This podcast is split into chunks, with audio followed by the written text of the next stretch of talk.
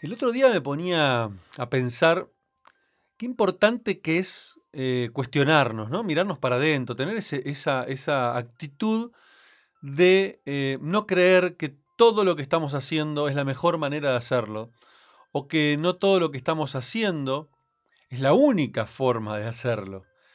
Em, tener esa, esa actitud y esa aptitud de poder eh, cuestionarnos, ¿no? Hacer ese doble clic hacia uno mismo, preguntarnos, ¿por qué hago esto? Y más importante aún, ¿para qué hago esto? ¿Para qué lo estoy haciendo? ¿Cuál es el propósito por el cual estoy haciendo lo que estoy haciendo? Si tengo claro el propósito, me va a permitir tomar decisiones mucho más acertadas.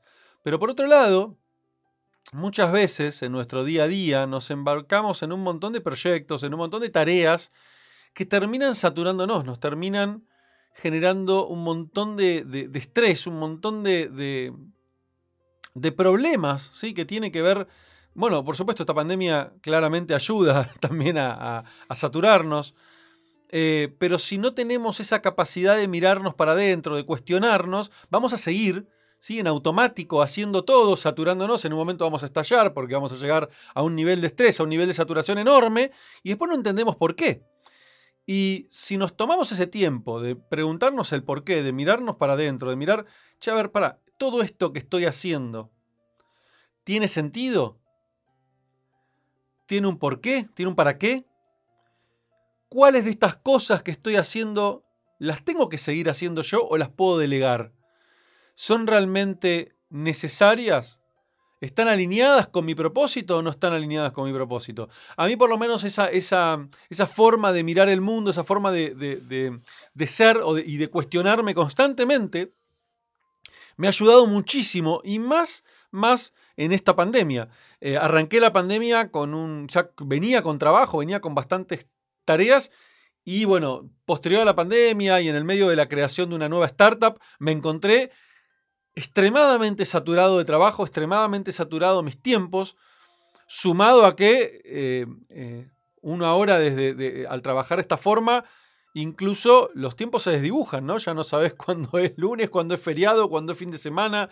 Eh, por lo menos en- en- a los que somos emprendedores nos suele pasar mucho esto, que ya no teníamos esa, esa costumbre por ahí de, de estoy hablando en general, ¿no? Por supuesto, de poner freno y, y- y darnos cuenta que el tiempo hay que poder repartirlo y poder este, destinarlo a cada cosa, ¿no? A, a- ocio, a, nuestros, a, nuestra familia, a, nuestra- nuestros, eh, nuestros hobbies, por supuesto, en el deporte, etc. Y por ahí metemos casi toda la energía en el trabajo. Y me encontré con que aparece la, esta cuarentena y me saturé. ¿Sí? Llegó un punto de saturación absoluta. Pero como tengo esta, esta, esta cosa ya adquirida con, con los años y, y- y- mucho de coaching y mucho de trabajar sobre mí mismo, pude poner esa pausa y decir, bueno, para, para, Ismael, ¿qué está pasando? ¿Qué cosas estás haciendo que realmente necesitas seguir haciéndolas vos?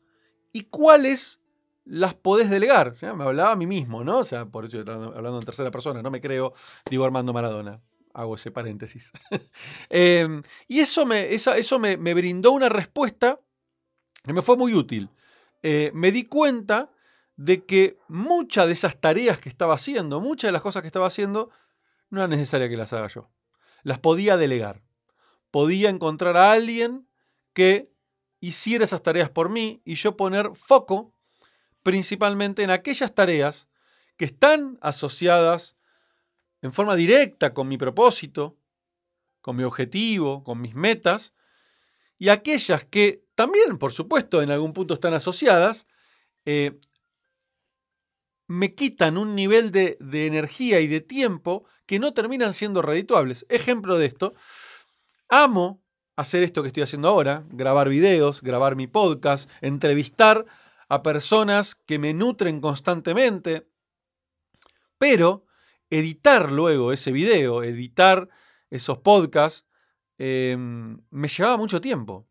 ¿Por qué? Porque claro, yo no soy experto en, en edición de video, me doy maña, como con todo lo que es tecnológico, me puedo dar maña, pero la realidad es que no es mi fuerte, no es mi foco y no es no está el verdadero valor ¿sí? en que yo me ponga a editar.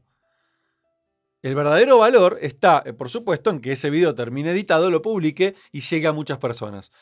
Pero no en ponerme a editarlo. Y además, mi calidad de edición nunca va a ser suficiente comparado con la calidad de edición que puede poner una persona que sabe hacer eso. Entonces, tomé esa decisión de empezar a delegar un montón de esas tareas, que no era solamente el podcast, había un montón más que estaba haciendo y que las podía delegar, por supuesto, el negocio y, y lo que estoy haciendo me lo permite.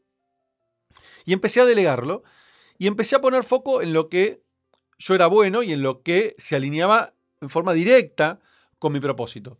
Claro, llegó un momento de, claro, como liberé un montón de cosas, me aparecieron nuevas. Pero no es que aparecieron nuevas, simplemente las estaba reteniendo para que no se vinieran encima porque no tenía el tiempo.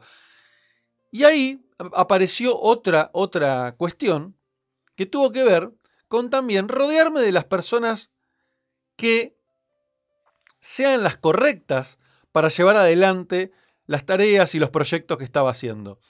Eh, y esto también tiene que ver mucho con el aprendizaje y mucho con eh, los años de experiencia de, de, emprender, de haber tenido un montón de compañías, de socios, de haberme golpeado con un montón de paredes.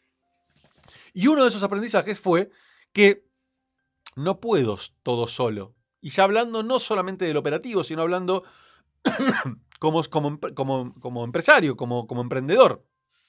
Necesito rodearme de personas no solamente operativas, sino también de socios que puedan ser un acompañamiento, puedan, eh, em, no que hagan lo mismo que yo, no que tengan las mismas habilidades que yo, sino que tengan las habilidades suplementarias a las que yo tengo.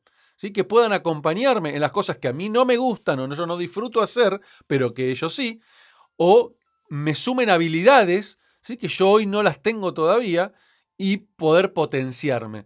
Em, así que eso también fue algo que me fue muy útil poder tomar esa decisión. Una de esas decisiones fue sumar un tercer socio, por ejemplo, a esta, a la nueva, a esta nueva startup, a LinkedUp, eh, que lo sumé a, Marcelo, Marcelo García Cisneros. Y ya tenía de socio a Fernando, Fernando Cuscuela, que eh, tiene un montón de habilidades que compatibilizamos, ¿sí? conocimientos tecnológicos, de marketing, etc. Y después un montón de otras en las cuales yo no las tengo y él sí, ¿sí? y me potencio gracias a él, y viceversa, por supuesto. Y, y descubrí después de todo esto que estaba haciendo con esta nueva startup que me estaba encargando de un montón de tareas que si bien las puedo hacer y puedo ser bueno, como por ejemplo vender, eh, no es mi fuerte, no es lo que me gusta, no es lo que más disfruto en el día a día, no por lo menos en forma directa, sí, indirectamente estoy todo el tiempo vendiendo, eh, pero necesitaba sumar a alguien que me pudiera acompañar en ese proceso. Y ahí, bueno, tomamos la decisión este, junto con Fer de sumarlo a, Marcelo, que su mayor fuerte es justamente la parte comercial, pero que también tiene un montón de habilidades que compatibilizamos junto con Fer. ¿Y aquí va con esto? Iba a tener esa capacidad de poder abstraerse, ¿no? De poder retirarnos, ¿sí? Y que el bosque, perdón, que el árbol no nos tape el bosque. Poder ver ese bosque que está ahí atrás, ¿sí? Que son las estrategias, las oportunidades, etcétera que necesitamos encargarnos de eso, poner foco, pero si tenemos al bosque, el, árbol acá adelante, tapándonos, ¿sí? el día a día, las tareas que nos terminan abrumando, etcétera, nunca nos podemos encargar del bosque, nunca podemos ver ese bosque. Y necesitamos poder hacer eso si queremos realmente, por un lado, pasarla bien, por otro lado, eliminar nuestro estrés, y crecer, ¿sí? Crecer como emprendedor, crecer como, este, mm, eh, eh, nada, como, como, como empresario, crecer como empleado, crecer, ¿sí? Crecer en nuestra vida profesional. Necesitamos poder hacer esa pausa, retirarnos un poco, analizar, mirarnos para adentro, cuestionarnos, cuestionarnos, no cuestionarnos desde la inseguridad, sino cuestionando, cuestionarnos con esa mirada de esto puede, se puede hacer mejor. Así que nada, los invito a esta reflexión y por supuesto, como siempre, estoy ahí dispuesto a leer sus mensajes, sus opiniones, sus comentarios y que me sigan en las redes para seguir recibiendo estos, estos videos con reflexiones y con invitados con los cuales también hacemos reflexiones y aportamos una mirada por ahí a veces distinta o complementaria a la que estamos acostumbrados. Gracias, gracias, gracias como siempre por estar ahí. Abrazo enorme.